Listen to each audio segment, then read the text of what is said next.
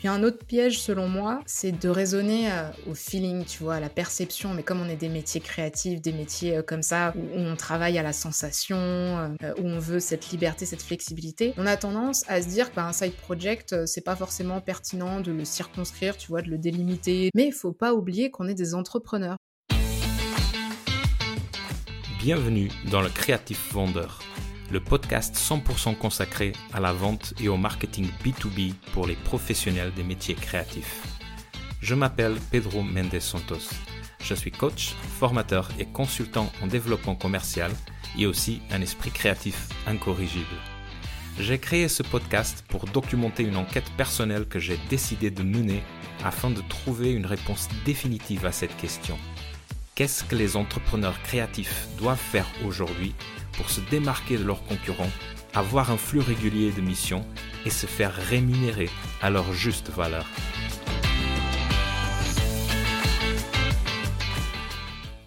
Bonjour et bienvenue dans ce nouvel épisode du Créatif Fondeur.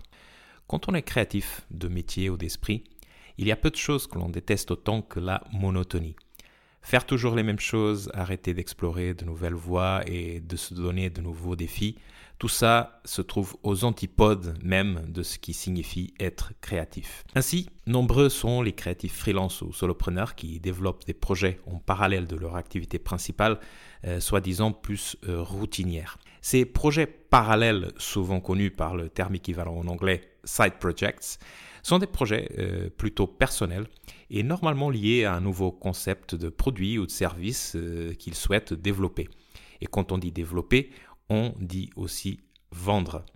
Dans cet épisode, je me suis justement intéressé à la psychologie spécifique de ces side projects.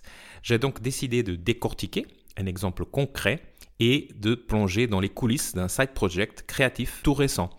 Pour ce faire, j'ai invité euh, Nathalie UX euh, designer professionnelle et fondatrice de La Station, un projet novateur de coworking virtuel pour freelance et qui avait été lancé depuis trois mois au moment où on a enregistré cet épisode et auquel elle dédiait déjà au moins 50% de son temps dans la semaine. En une heure de conversation, on a discuté sur ses motivations derrière le développement de son side project, les stratégies qu'elle a mises en œuvre pour le développer, le promouvoir et le vendre, les bonnes pratiques pour concilier son side project avec son activité principale du UX designer et les pièges à éviter, euh, selon elle, euh, lorsqu'on envisage de transformer à terme son side project en activité principale, ce qui est son cas.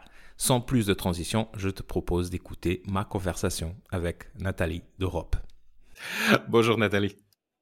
Bonjour Pedro. Écoute, merci encore une fois d'avoir accepté l'invitation pour mon humble podcast. C'est un plaisir de t'avoir ici.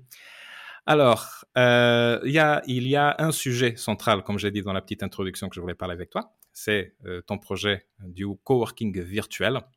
Euh, mais je voulais attaquer sur deux angles. Donc, un premier angle, justement, sur pour que tu puisses dire comment c'est de gérer et de, développer un, projet parallèle à côté de ton activité principale créative. Et la deuxième, je voudrais discuter un peu avec toi sur l'expérience elle-même, parce que puisqu'elle s'adresse aux freelances, dont, beaucoup de créatifs, et donc euh, il y aura pas mal de choses à discuter. Mais avant qu'on commence, comme je fais d'habitude, je vais te demander si tu veux te présenter juste pour mettre un peu de contexte dans notre conversation, d'où tu viens, euh, où tu vas, euh, voilà, et qu'est-ce que tu fais aujourd'hui? Bah déjà, merci à toi de m'inviter dans ton podcast. C'est une première pour moi. Donc, euh, c'est un chouette exercice. Et bah, pour me présenter, je pourrais te dire que sur le papier, en fait, j'aurais jamais dû être UX designer.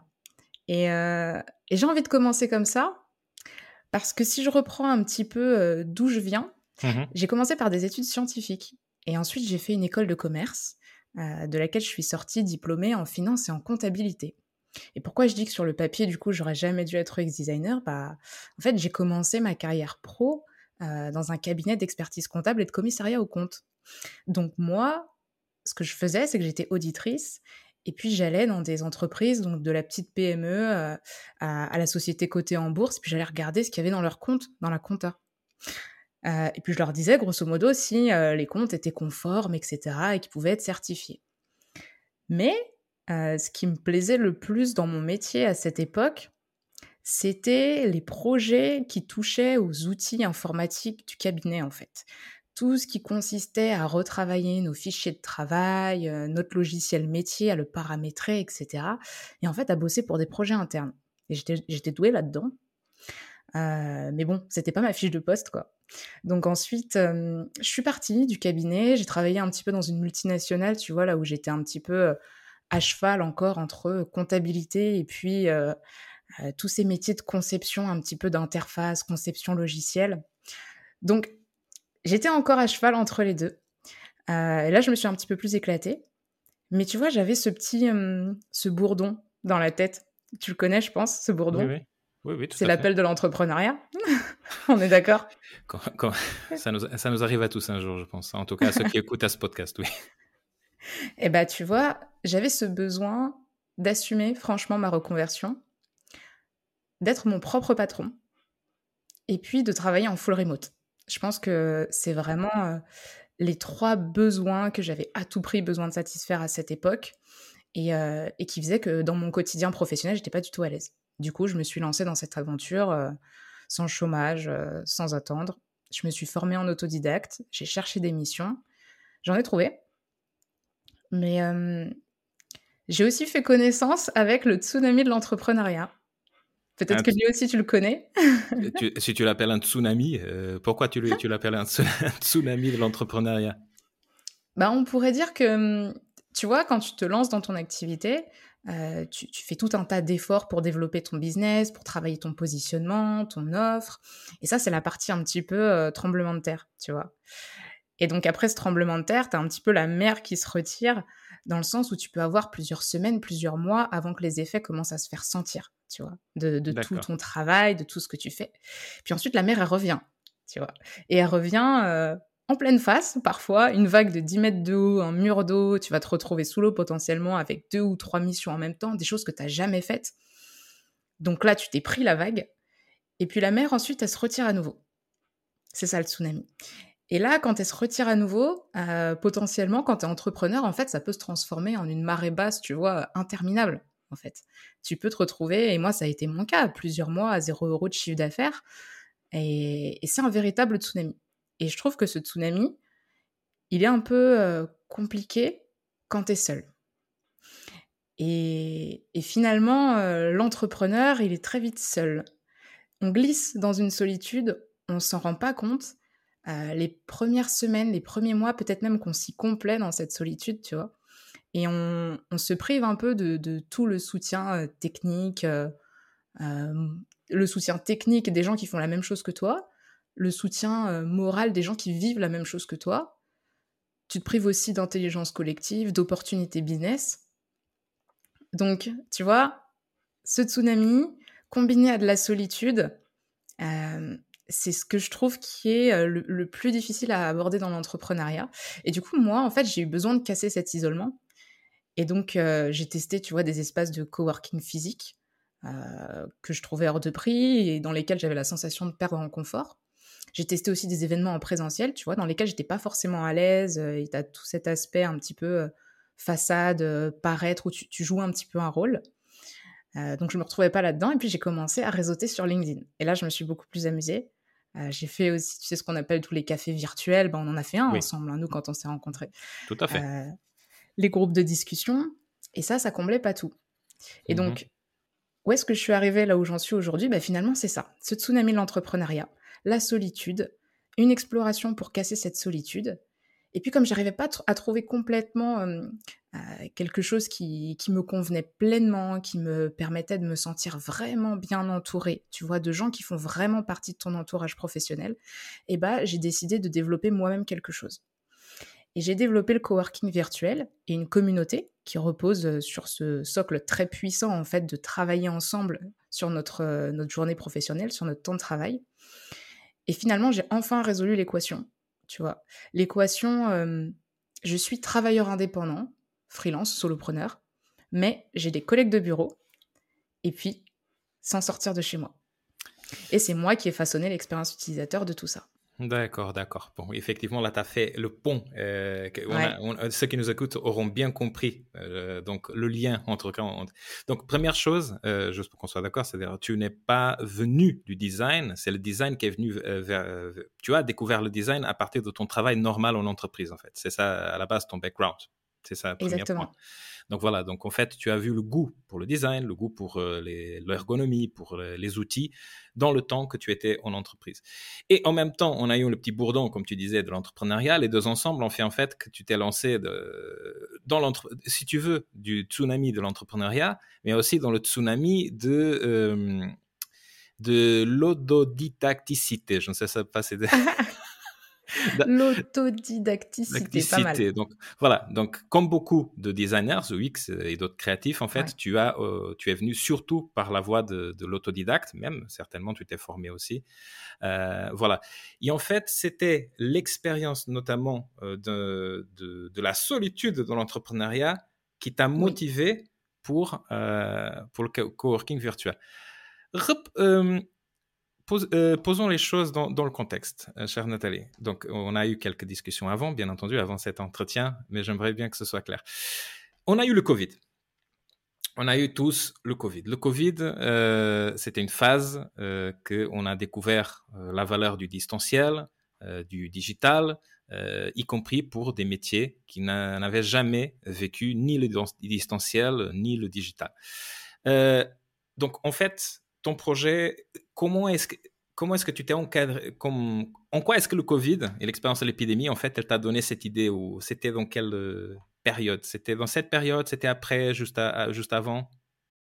Alors oui, le, Covid pour moi ça a été un gros déclic puisque c'était le moment où je basculais euh, du cabinet dont je t'ai parlé à cette multinationale. Et en fait, dans la multinationale, j'ai commencé mes deux premiers mois en chômage partiel. Donc euh, mon contrat était un petit peu en stand-by et ça m'a laissé du temps pour réfléchir. Du temps pour réfléchir, déjà pour me dire que je voulais quitter Paris, quitter la région parisienne, donc un déménagement qui se profilait. Et puis sur le plan professionnel, euh, je me suis dit qu'il fallait que cette prochaine expérience me permette vraiment de me rapprocher euh, de ce travail de design. Vraiment, je voulais travailler sur des projets où on concevait des outils et surtout des outils métiers, donc pour les travailleurs, euh, des outils qui font gagner du temps aux gens et que ce temps, ensuite, on peut réutiliser bah, soit pour travailler, euh, soit euh, pour sa vie personnelle, pour le passer avec sa famille. Et donc, j'avais cette attente-là. Et j'ai commencé à travailler dans cette multinationale en télétravail à 100%, puisque c'était le confinement, et j'ai rencontré mes collègues à distance. Pour la première fois, j'ai rencontré des gens avec qui je travaillais au quotidien, sans les avoir vus en chair et en os, et, c'était une, expérience assez déroutante parce que bah, dans mon équipe, on était trois à travailler vraiment toujours ensemble et puis on avait allé entre 25 et 40 ans.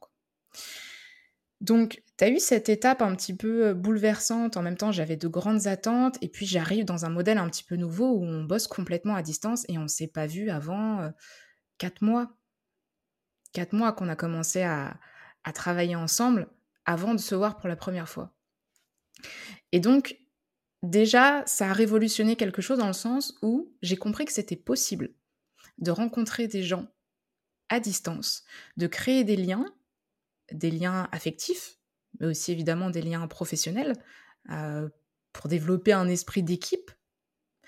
Et ça, c'était une révolution. Et donc dans cette multinationale où j'étais, comme je t'ai dit, à cheval un petit peu entre de la comptabilité, puisque je travaillais pour les services comptables du groupe en fait, et j'aidais à améliorer leurs outils, leurs conditions de travail. Et je me suis rendu compte que ça me passionnait, ce travail-là.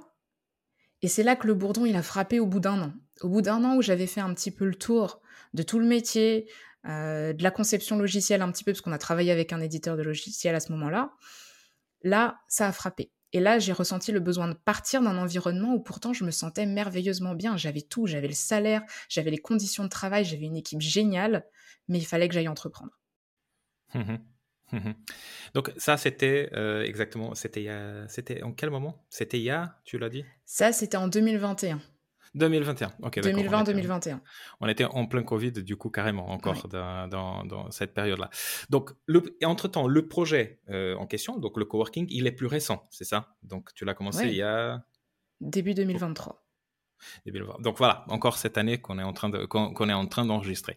Donc je voulais, si, tu es bien bien d'accord, juste de puisque euh, un des sujets, c'est justement qu'est-ce qui nous motive euh, et le processus pour euh, être dans un side project, dans un projet parallèle. Donc toi, tu as commencé à faire du Wix à ton propre compte. Donc pour, tu peux parler un petit peu de ta clientèle, comment tu trouvais tes clients et en fait, à partir de quel moment est-ce que tu as pris la décision justement de passer euh, à ton projet parallèle euh, et à occuper une partie de ton temps là-dessus, quoi? Alors déjà, quand j'ai démissionné de cette multinationale, je me suis tout de suite mise à mon compte. C'est-à-dire reconversion franche, tout de suite, j'ai pas attendu de me sentir suffisamment euh, formée, suffisamment tout ce que tu veux, quoi. Pour une fois, j'ai pas attendu. J'ai démissionné. Deux jours plus tard, ma, mon entreprise, elle était créée, j'avais mon numéro SIRET et j'étais à mon compte. Et mon premier client, en fait, je l'ai trouvé assez rapidement j'ai postulé à une offre en CDI. Je cochais vraiment toutes les cases. Et l'entretien, je l'ai passé avec le dirigeant. Ça s'est hyper bien passé. Et à la fin de l'entretien, je lui dis que bah, je venais de me mettre à mon compte. Est-ce qu'il était intéressé par une autre forme de collaboration? Et en fait, c'était un éditeur de logiciels pour les métiers comptables vois. Donc, ça recoupait en fait avec mon expérience passée. Ils s'attendaient pas forcément à ce que euh, j'ai fait mes preuves dans l'UX design. Eux, ce qui les rassurait, c'est que je connaissais les métiers comptables. Donc là, pour le coup, je considère que j'ai eu de la chance. J'y suis allée en même temps un petit peu au culot parce que j'ai postulé à une offre d'emploi en CDI alors que je bossais à mon compte. Mais en même temps, je cochais toutes les cases. Donc là, ça a été facile. Par contre, après, ça a été un petit peu plus compliqué. Je me suis cherchée, j'ai remis en question plusieurs fois mon positionnement, mes mmh offres. je pense mmh qu'on passe tous par là. Tout à fait. et j'ai exploré pas mal de choses. Ce qui a ensuite fonctionné par la suite, ça a été un petit peu de prospection, des recommandations de mon réseau, d'où l'intérêt de bien s'entourer. Et puis plus récemment, une stratégie de contenu LinkedIn. Mais là, c'est quelque chose, euh, LinkedIn, que j'ai amorcé euh, en octobre 2022, tu vois, donc c'est encore récent là. Ça fait euh, mmh même pas un an. Et, donc, pour trouver mes clients, euh, tu vois, j'ai exploré pas mal de choses. D'accord. Et donc en fait, donc en fait, c'est-à-dire que LinkedIn, tu as commencé à explorer. Euh, on a eu un expert de LinkedIn qui a parlé déjà ici dans le podcast, euh, Monsieur Alexis de Maconga. et donc on a largement parlé de ce sujet. Tu as commencé LinkedIn en, en, octobre, et trois mois après, à peu près, c'est là que tu as commencé, juste, que tu as lancé le, le projet du coworking. C'est bien ça. Euh, pas tout à fait trois mois après. Trois mois après, c'est quand j'ai accepté psychologiquement de lancer ce projet-là, qui était au stade ah. vraiment embryonnaire dans ma tête et où je me disais même euh, Non, mais Nathalie, t'es folle, t'as encore un, projet barjo, euh, laisse-le de côté. Et en fait, c'est un peu trois mois après que je me sois lancée sur LinkedIn, en discutant énormément d'ailleurs avec, avec une collègue graphiste que j'ai rencontrée sur LinkedIn et qui, qui m'a dit Mais non, mais t'arrêtes pas de parler de ce truc-là. En plus, je trouve que c'est génial. Lance-toi, parle-en autour de toi. Euh, pose des questions à ton réseau sur LinkedIn, qu'est-ce qu'ils attendent euh, par rapport à cette solitude, etc., comment ils travaillent. Et en fait, tout ce qu'elle m'a dit, c'est mais fais ton métier du X designer, tout simplement. Fais ton métier du X designer, va parler à tes potentiels utilisateurs et puis vérifie est-ce que c'est un projet complètement barjot ou au contraire, est-ce que ça a du sens? Bah, C'est-à-dire en fait que, comme, comme tu disais bien, euh, comme il nous arrive à nous à beaucoup de nous tous, freelance, les créatifs, alors on n'en parle même pas, euh, c'est-à-dire tu as, eu tes questionnements sur le, le, positionnement euh, à un moment donné. Euh, bon, tu as trouvé en tout cas une manière de, de, de régler, entre guillemets, de résoudre ce problème, c'était avec ce projet qui était très clair en tout cas, déjà sur plein de choses. Et tu as accepté psychologiquement de passer à ce projet après avoir passé un petit peu de temps à discuter avec des gens à partir de la plateforme LinkedIn, entre autres. Tu as senti la demande à ce moment-là euh, plus que jamais. Euh, ça faisait depuis un petit moment. C'était comment est-ce que tu as imaginé ta cible à ce moment-là, dans ce moment-là que tu accepté psychologiquement? Tu disais, ok, je sais ce que je vais faire et pour qui à ce moment-là? Bah, En fait, ma cible, je l'avais déjà autour de moi. Ma cible, c'était un bout de moi qui avait déjà fait l'expérience de cette solitude et euh, qui avait testé pas mal de choses. C'était les entrepreneurs que j'avais rencontrés dans ces fameux cafés virtuels sur LinkedIn ou dans des petits groupes de discussion euh, où on avait tous les mêmes problématiques en fait. Euh, on en attendait tous un petit peu plus. Donc, ma cible, elle était déjà là. Je lui parlais déjà en fait. Mais par contre, je lui posais pas forcément les bonnes questions puisque j'étais pas dans l'objectif, euh, enfin dans l'optique plutôt de, développer quelque chose. Tu vois, ça, restait au stade, euh, j'ai une idée, ce serait trop chouette de faire ça. Mais euh, ayant eu d'autres side projects par le passé que j'avais aussi abandonné, tu vois, je voulais pas non plus me relancer dans quelque chose, dans dans cette, cette folie entrepreneuriale un petit peu où on est sur tous les fronts et, et on veut lancer plein de projets. Quoi. Tout à fait. Donc, c'est vraiment quand je suis allée à la rencontre de ma cible comme une chercheuse, comme une UX designer, que j'ai eu les bonnes réponses et que je me suis dit, OK, il y a un vrai truc, il y a un vrai besoin, il y a une demande. Et, il faut tester maintenant, il faut voir si les gens sont prêts à payer pour ça, pour du coworking virtuel et une communauté qui repose sur ça. Question pour toi, justement. Et je, pense, j'avoue à tous ceux qui, nous écoutent que je pense que je te l'avais déjà posé avant, mais, mais je, suis volontiers pour la poser. Euh, est-ce que tu sens que le besoin de ce type de, technologie, on va l'appeler comme ça, ce type de dispositif, c'est-à-dire d'un coworking virtuel dont on parlera un petit peu plus en profondeur tout à l'heure, euh, est-ce qu'on ressent plus le besoin aujourd'hui qu'à l'époque du Covid, parce qu'en fait, ce qui me vient à l'esprit, c'est de dire, pendant le Covid, ça, euh, tout de suite, euh, ça, ça aurait du sens. Aujourd'hui, ça a du sens, je te le confirme, je dis à mon avis. Mais qu'est-ce qui a fait que, en fait, que cette idée est venue maintenant et pas avant? Et je, demande ça par rapport à toi ou par rapport à autres entrepreneurs, en fait. Qu'est-ce qui te fait penser qu'aujourd'hui, c'est le, le bon moment, disons ainsi? Mais je pense que pendant le Covid, tu vois, il y a eu un petit peu euh, une effervescence. Et puis, euh, on était tous euh, dans un cadre où le télétravail était imposé. C'était pas forcément un choix. T'en as qui bossaient peut-être déjà pas mal en télétravail, mais sinon on est tous un petit peu tombés dedans. du jour au lendemain, c'était le confinement et puis il fallait travailler de chez soi, quoi. Prendre son écran sous le bras et puis et puis travailler depuis sa maison, voire depuis son salon. Et donc il y a eu cette période où on était tous dans le même bateau. C'était un petit peu folklorique, tu vois. Et on n'était pas forcément dans un cadre quotidien, classique. Donc, tu as l'aspect, ok, c'est nouveau, on gère un petit peu comme on peut, c'est presque marrant, tu vois. et puis, il y a eu beaucoup de projets comme ça qui sont nés pendant la période Covid. Et puis ensuite, il y a eu l'effet soufflé, quoi, le soufflé qui retombe, parce que passé l'effervescence, on revient ensuite après dans le quotidien. Le Covid, c'était pas le quotidien. C'est après le Covid qu'on est revenu dans le quotidien et où là, l'ambiance de travail, ton quotidien pro est assis sur ses vraies fondations. Tu vois, pas un événement exceptionnel. Et donc, je pense que c'est pour ça que c'est intéressant maintenant de se poser les bonnes questions euh, sur la vraie vie, en fait. Le vrai quotidien professionnel, pas l'événement exceptionnel. Tout à fait. Alors, Nathalie, parlons alors un petit peu du projet lui-même et de ton expérience déjà avec le démarrage du projet. On est d'accord, c'est-à-dire il a commencé euh, il n'y a pas si longtemps que ça. Donc euh, là, je, prends un entretien, disons, ainsi, avec les premiers six mois d'expérience. Si je ne me retrompe pas encore une fois dans les, dans les, dans les comptes, n'est-ce pas? Tu peux même dire trois mois. Trois mois qu'on a ouvert le premier espace. D'accord. Donc en fait, euh, de toute façon, ce serait une idée. Je te lance un challenge que d'ici six mois, on pourra peut-être refaire euh, un autre entretien juste pour voir euh, un, petit peu l'évolution d'un projet de ce type. Ce serait avec plaisir.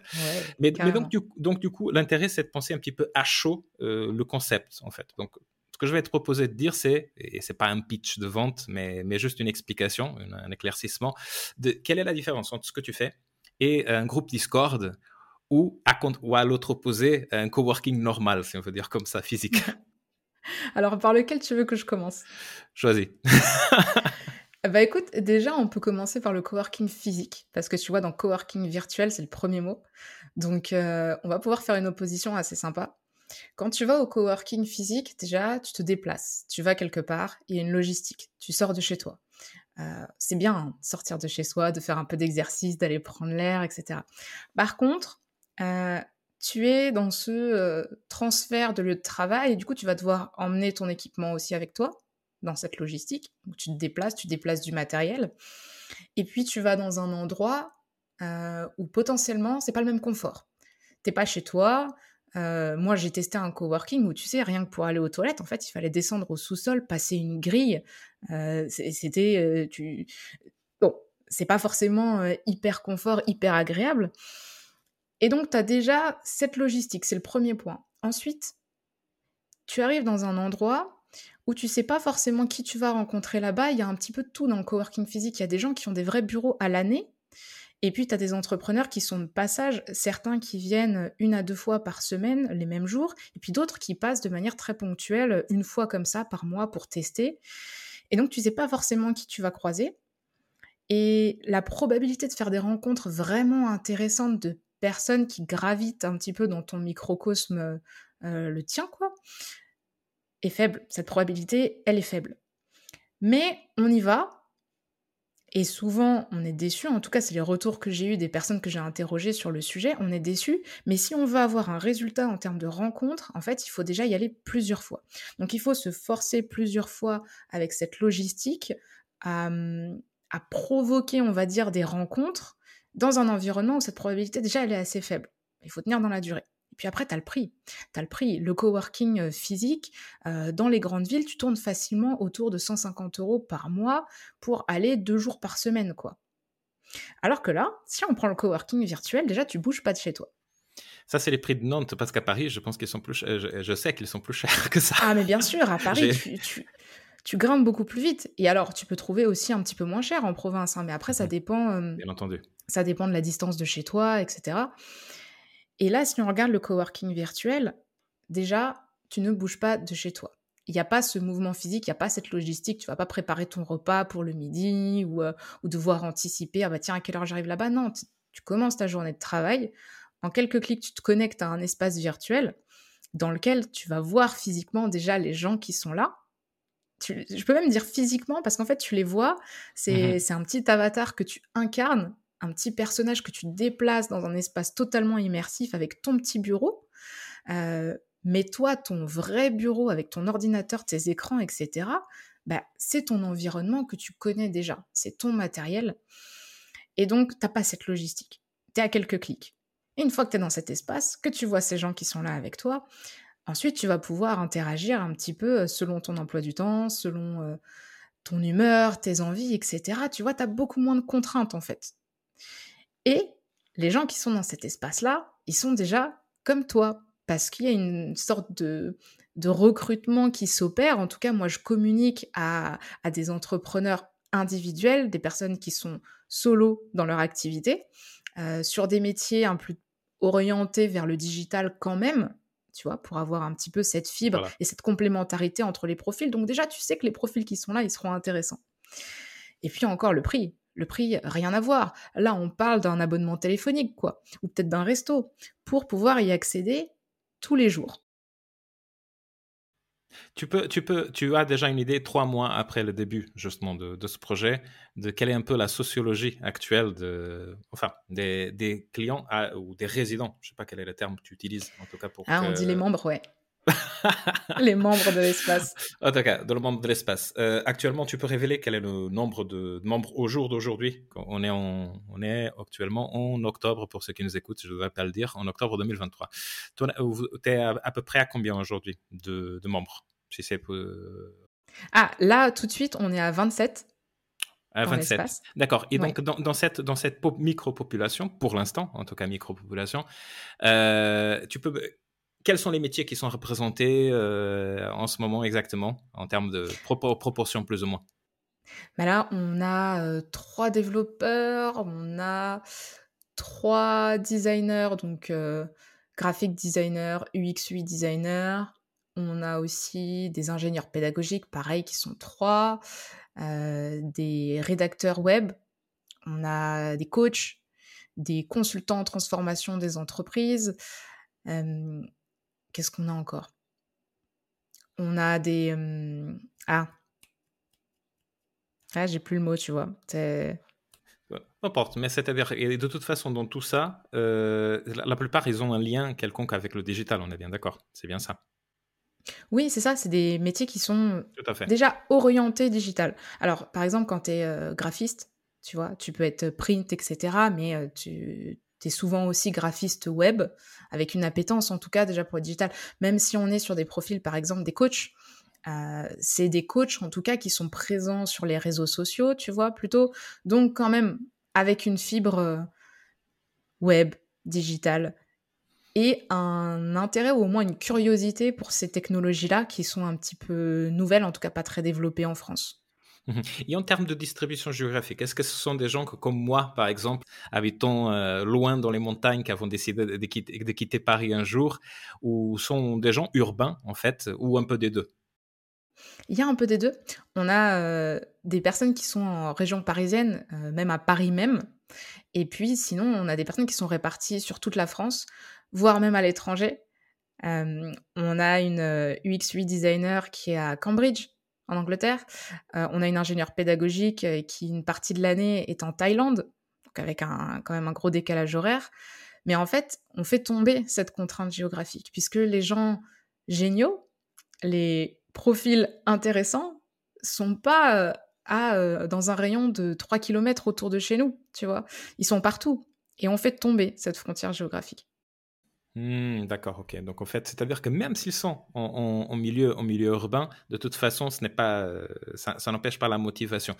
Et trois mois après, du coup, parce que tu as parlé de la solitude, mais je, me pose la question en tout cas si c'est la seule chose qui euh, va euh, forcément intéresser aux gens qui, vont adhérer à ce type de projet. Qu'est-ce qu'ils te disent trois mois après, après dans les premières impressions que tu as, si tu peux partager, bien entendu sur les bénéfices d'avoir adhéré au projet.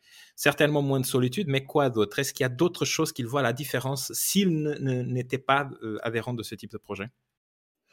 Alors déjà, sur la solitude, ce qu'ils me disent, c'est on a des collègues. On a vraiment des collègues de travail. Et ensuite euh, vient le fait d'avoir des opportunités de formation, puisqu'on organise quand même pas mal d'événements. Donc, tu as cette montée en compétences qui est possible sur plein de sujets, sur la vente, sur le marketing, sur l'expression orale, sur la communication. Et donc, tu as cette possibilité de monter en compétences grâce à des événements. Et puis, tu vas aussi avoir euh, des événements euh, de convivialité qui te permettent de sortir un petit peu de ton quotidien en étant quand même avec des gens de ton environnement professionnel. Ça te permet de retrouver, entre guillemets, une certaine stabilité dans la façon dont tu vas pouvoir te confier dans ton activité. En fait, c'est pas non plus que du pro. Tu, la frontière entre pro et perso, quand tu as des collègues, euh, elle s'efface. Quand c'est des vrais collègues, euh, au bout d'un moment, tu parles de tout. On connaît les prénoms des enfants, euh, on se dit où est-ce qu'on part en vacances, etc. et on bascule très vite dans cette relation qui n'est plus uniquement pro, qui n'est pas non plus tout à fait perso. Donc ça rétablit l'équilibre qui fait que par exemple tu vas beaucoup moins te reposer sur euh, ton conjoint euh, ou, tes amis proches pour des sujets où en fait ils te comprennent très peu si c'est des profils plutôt salariés. Donc tu as ce rééquilibrage. Et puis euh, tu as le côté on change de cadre. On change de cadre, on est dans un contexte totalement immersif où tu as la sensation d'avoir des bureaux, vraiment des bureaux, avec cette forme de, discipline, presque même euh, d'engagement, parce que tu rejoins un espace euh, que tu ressens comme étant un espace physique, alors qu'il est virtuel en fait. Ce ne sont que des pixels, mais on a réussi à transformer les kilomètres en pixels de telle sorte que on t'offre un espace dans lequel tu vas retrouver des personnes qui t'aident à avancer dans ton activité, qui sont là pour te soutenir techniquement, psychologiquement, un espace dans lequel tu vas pouvoir euh, euh, venir à des événements.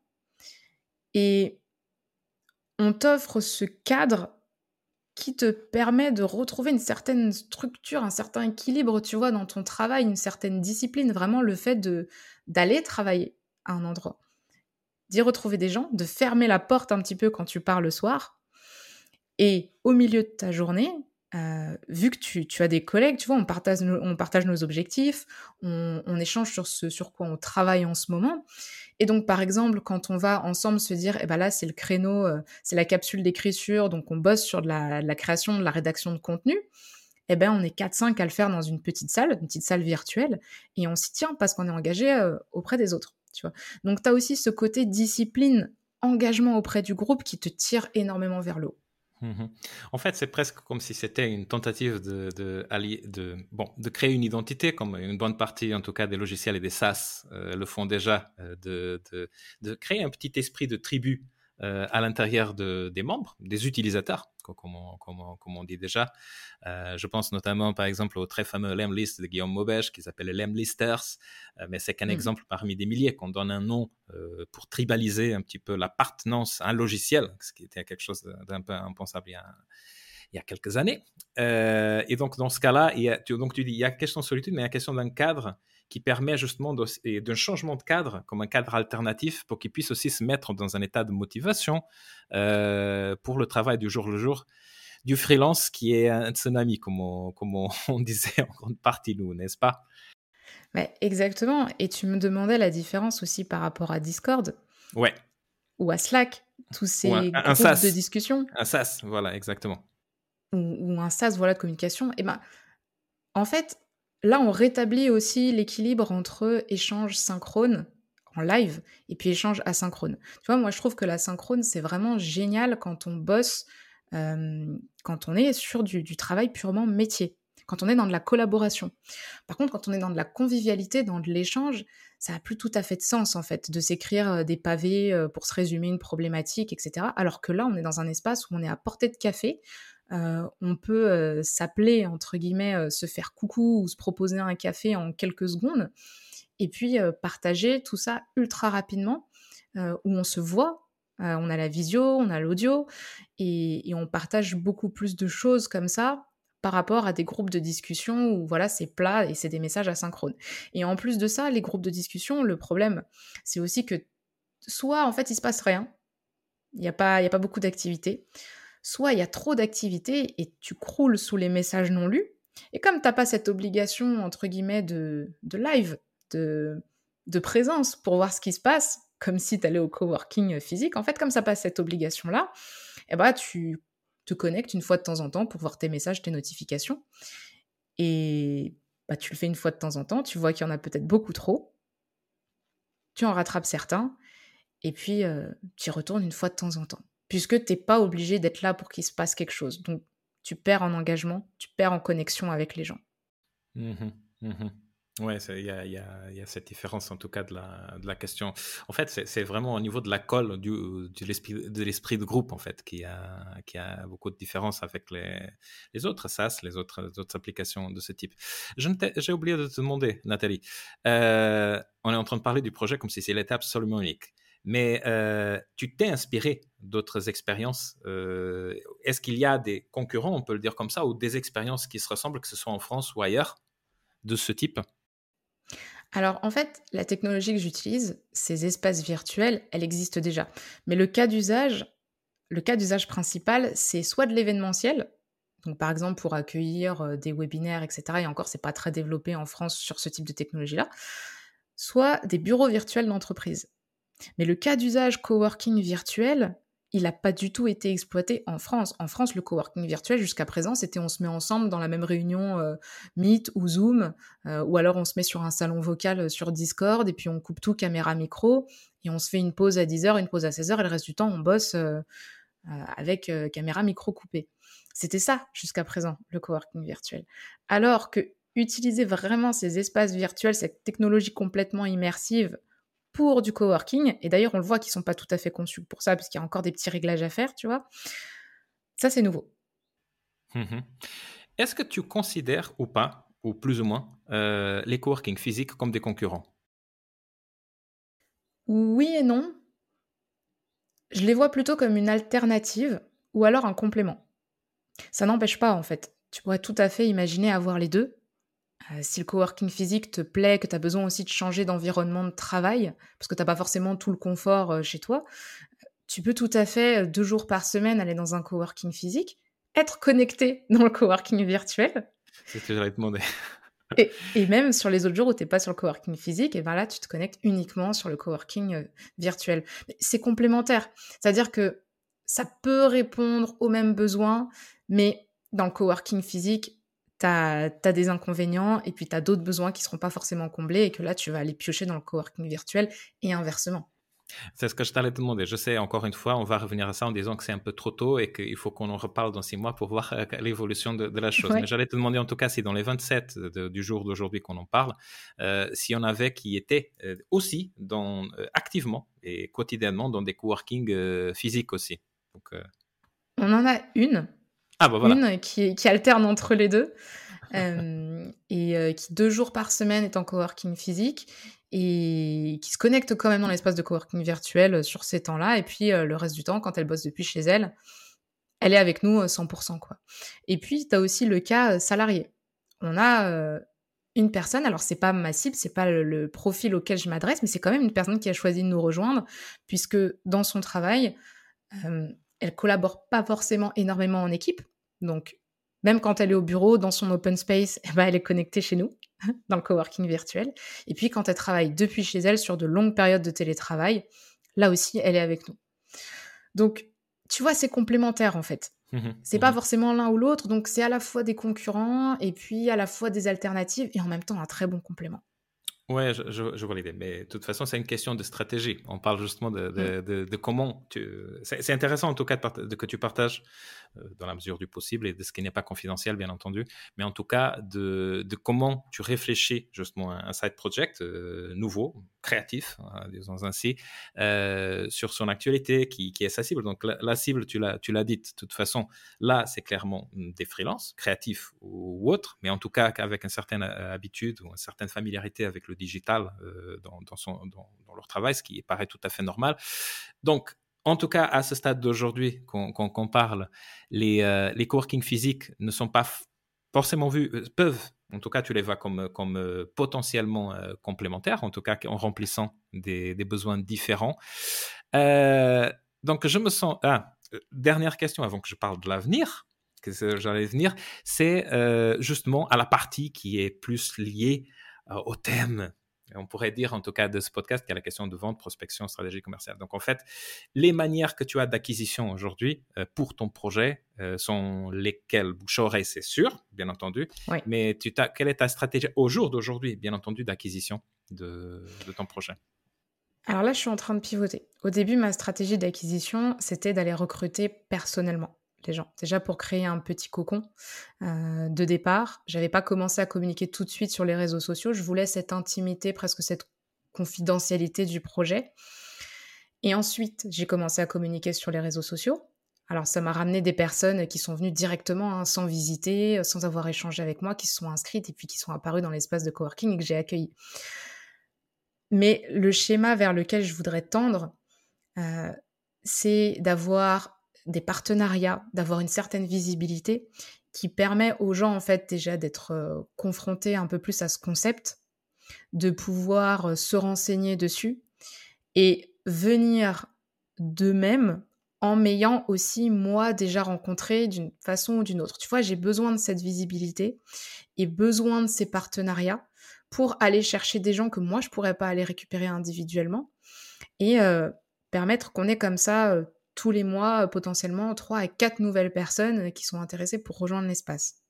Tu vois, sans que ce soit du recrutement individuel, moi qui vais filtrer un petit peu les profils, euh, faire une présélection entre guillemets sur la base bah, du métier, de, de, du temps depuis lequel la personne est à son compte, tu vois. Enfin, moi j'ai utilisé des petits critères comme ça, mais ça n'a pas forcément de sens ça, ça, peut toucher énormément de monde et donc je voudrais avoir un système comme ça qui attire beaucoup plus que moi je ne vais chercher. Mmh D'accord, donc un système avec tes parts. Pour les réseaux sociaux actuellement, euh, bien entendu que c'est sur LinkedIn, tu utilises d'autres réseaux sociaux, euh, sociaux, actuellement aussi pour la, pour la promotion de, de l'espace? Moi, je suis uniquement sur LinkedIn. Mmh mmh euh, parce que sinon déjà je m'éparpille trop. Ah, on va parler de l'éparpillement tout à l'heure justement. D'accord. Un réseau social pour moi c'est beaucoup, ouais. donc je suis uniquement sur LinkedIn et je pense que la cible elle est sur LinkedIn pour ce projet. Donc voilà, donc en fait LinkedIn c'est normal, euh, on se comprend, c'est d'ailleurs là qu'on s'est connu. Je voulais justement, comme tu parlais de, de éparpillement tout à l'heure, et je, et je, voulais que tu en parles un petit peu, euh, encore une fois, sur qu'est-ce que c'est le challenge d'avoir un side project. Nathalie, si tu peux, si tu peux le dire, bien entendu, aujourd'hui, ça t'occupe à, peu près combien de temps, donc ce projet à côté de ton activité, euh, si on peut l'appeler encore d'activité principale, donc du UX et de, d'activité normale, disons ainsi? On va dire que je suis encore à 50-50. 50-50 aujourd'hui Ouais, ce projet de coworking virtuel et 50% mes missions du UX design classique avec mes clients euh, d'avant quoi. Et bah, en fait, au début, c'est un side project. Tu vois, tu, démarres une petite, chaque nouvelle activité, ça commence par être un side project. Et moi, j'ai un gros défaut, c'est que je veux vraiment tout faire en même temps. Je veux être sur tous les fronts. Et ça, c'est pas possible. Donc, avant, je traquais pas mon temps. Ça, c'est nouveau. J'ai mis deux ans avant d'accepter de le faire, avant de me dire que c'est pas forcément fastidieux parce qu'il existe des outils. Donc aujourd'hui, je sais que c'est 50-50 et que, en fait, je passe plus de temps sur ce projet que je ne le pense. Parce que moi, dans ma tête, avant de traquer mon temps, j'avais l'impression que j'étais jamais assez dessus, que j'y passais euh, peut-être 20-30% de mon temps. Et puis non, non, dans les faits, je suis à 50%, voire plus. Et donc, ce, phénomène de dispersion, euh, il est lié au fait que déjà dans notre statut de, freelance, de, solopreneur, on a déjà énormément de casquettes en plus de notre casquette métier. Donc la dispersion, elle est déjà inhérente. Et quand tu rentres dans ce volet métier et que tu commences à scinder ton activité entre ton activité principale, le ou les side projects, là, ça va, ça peut aller très loin, tu vois, dans le rayonnement sur tout, tout ce que tu peux faire, tout ce que tu vas essayer de faire versus tout ce que tu as réellement le temps de faire. Et, ça, c'est un gros challenge, je pense, pour les, les freelances, les indépendants de manière générale. Tu as carrément commencé à traquer ton temps, du coup, avec, euh, avec des outils du style Toggle ou quelque chose comme ça, j'imagine. Ouais, j'utilise Toggle. Ça fait un mmh mois maintenant. Mmh et, euh, et, je me suis rendu compte que, bah, justement, tu vois, cette perception du temps, elle, elle peut être très différente de la réalité. Et en même temps, ça me permet, tu vois, d'avoir ce volet d'analyse où je peux dire, tiens, là, il y a du temps à aller récupérer là-dessus. Euh, là, euh, sur les réseaux sociaux, euh, sur les interactions LinkedIn, les posts LinkedIn, etc., ça, ça va pas. Je dois pouvoir aller chercher là-dessus pour le mettre ailleurs. Et c'est basé sur des données réelles. C'est ce que je t'allais demander, justement. C'est est-ce qu'après, justement, un mois de tracking et trois mois de, de side project qui deviennent de moins en moins side project, est-ce que tu as déjà des idées de pièges typiques que tu pourrais conseiller un jour à quelqu'un qui, qui, décide de, de aller à fond dans un projet qui va l'occuper une bonne, plus que 20% de son temps, euh, quels sont les pièges typiques que tu as déjà commencé à détecter en termes de temps écoulé qui pourraient être utilisés autrement? Bah, Déjà, et pour moi, il y a le fait d'avoir plusieurs side projects. Ça, c'est pour moi, c'était le plus gros levier de dispersion. Je, te confirme déjà par des clients que j'ai créatifs, concepteurs de logiciels et autres, et designers euh, de produits UX, que justement, comme des passionnés qu'on sent, de, de, de, faire 3, 4, 5 projets à, la fois. Mais continue, continue, je t'ai interrompu. Oui. Bah effectivement, moi j'aurais tendance à dire que c'est un piège. Pour pas se disperser, il faut vraiment essayer de se limiter à un side project à la fois. Puis un autre piège, selon moi, c'est de de raisonner au, feeling, tu vois, à la perception. Mais comme on est des métiers créatifs, des métiers comme ça, où, on travaille à la sensation, où on veut cette liberté, cette flexibilité, on a tendance à se dire qu'un bah, side project, c'est pas forcément pertinent de le circonscrire, tu vois, de le délimiter, de lui allouer une certaine capacité de ressources. Mais il faut pas oublier qu'on est des entrepreneurs. Donc en fait, ces projets-là, il faut les délimiter en termes de temps tu vois, au début, tu peux commencer par un jour par semaine, te dire progressivement, je veux augmenter, euh, les délimiter financièrement, est-ce que j'y accorde un budget ou pas, et puis en énergie. Tu vois, faut te dire peut-être que quand tu démarres ce side project, ce qui doit consommer, c'est peut-être d'abord un surplus d'énergie, ton énergie principale étant consommée par ton activité euh, de base, tu vois, ton activité actuelle. Et en fait, c'est cette délimitation, vraiment le, fait de circonscrire tout ça. Et on le fait pas, mais parce que parce qu'on avance encore à la perception, tu vois. On, est dans l'estimation, euh, l'ajustement euh, perpétuel, mais c'est basé sur du feeling, c'est pas cadré. Donc un gros piège, c'est de pas cadrer ces side projects. Même si tu n'en as qu'un, je pense qu'il faut le délimiter. Puis tu as un autre piège, euh, c'est de se dire que si on a démarré un side project, on peut pas l'abandonner. Moi, j'ai envie de dire, n'ayez pas peur d'abandonner un projet qui vous bouffe. Moi, j'en ai rangé deux gros dont un où j'étais engagée financièrement avec un éditeur de logiciels. Mais euh, on s'est mis autour de la table. Moi, j'expliquais concrètement, bah là, je pouvais pas euh, euh, honorer ce projet avec la même qualité de travail que, que celle que j'avais imaginée au départ, avec le, le, temps que je pensais pouvoir y consacrer. Et puis on s'est dit, bon, bah, c'est pas grave, c'est reporté, on se libère de nos engagements mutuels en espérant qu'on recollabore plus tard. Il n'y a pas de mal à ça, c'est pas un échec. donc pour moi, c'est un piège aussi de se dire, une fois qu'on a démarré quelque chose, on est obligé d'aller au bout, coûte que coûte, euh, peu importe le fait qu'on manque cruellement de temps ou d'énergie ou même d'argent pour les honorer. Euh, c'est ce qu'on appelle le principe de la, le biais de cohérence, c'est-à-dire qu'on est déjà ou d'engagement, on est engagé, on a le sentiment qu'on ne peut plus revenir en arrière c'est comme les meilleurs joueurs de poker. Euh, je sais pas si vous connaissez un peu le poker. Moi, je suis pas un fan non plus. Un je sais qu'une une des qualités qui existent, contrairement à ce que les gens pensent, c'est pas de trouver les meilleures mains. Euh, les meilleures mains, c'est justement d'être capable de euh, passer justement la main euh, quand ils comprennent, même si c'est difficile à accepter, qu'ils n'ont plus la, une grande main et que les autres l'ont dépassé et qu'ils vont perdre, etc., etc. Donc c'est la capacité de, de comprendre euh, quand est-ce qu'il faut persévérer ou quand est-ce qu'on est en train d'être obstiné. D'ailleurs, je pense qu'il y a eu Pauline Sardac dans, dans, son podcast à parler de ça il n'y a pas très longtemps. Je fais de la pub à un autre podcast, il n'y a pas de problème. Bien, c'est avec grand plaisir. Très bien. Comme Nathalie, je vais, réitérer mon challenge euh, pour d'ici euh, d'ici six mois. On peut se faire un petit pari publiquement euh, que si tu veux reparler de, en, nouveau pour voir qu'est-ce qui s'est passé. Aujourd'hui, on a tout vu. On a vu les motivations d'un side project original adressé à d'autres freelances, à des créatifs, fait par des créatifs pour des créatifs, que ce soit de métier ou d'esprit.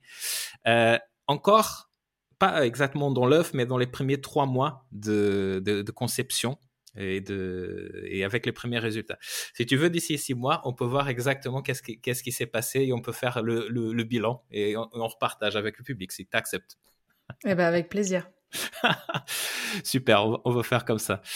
Entre-temps, euh, il y a ceux qui nous écoutent de toute façon. Euh, avant que je, euh, vous allez avoir une petite surprise dans, par rapport à ce projet de Nathalie dans les dans les descriptifs du, du podcast on ne dit rien, n'est-ce pas Nathalie?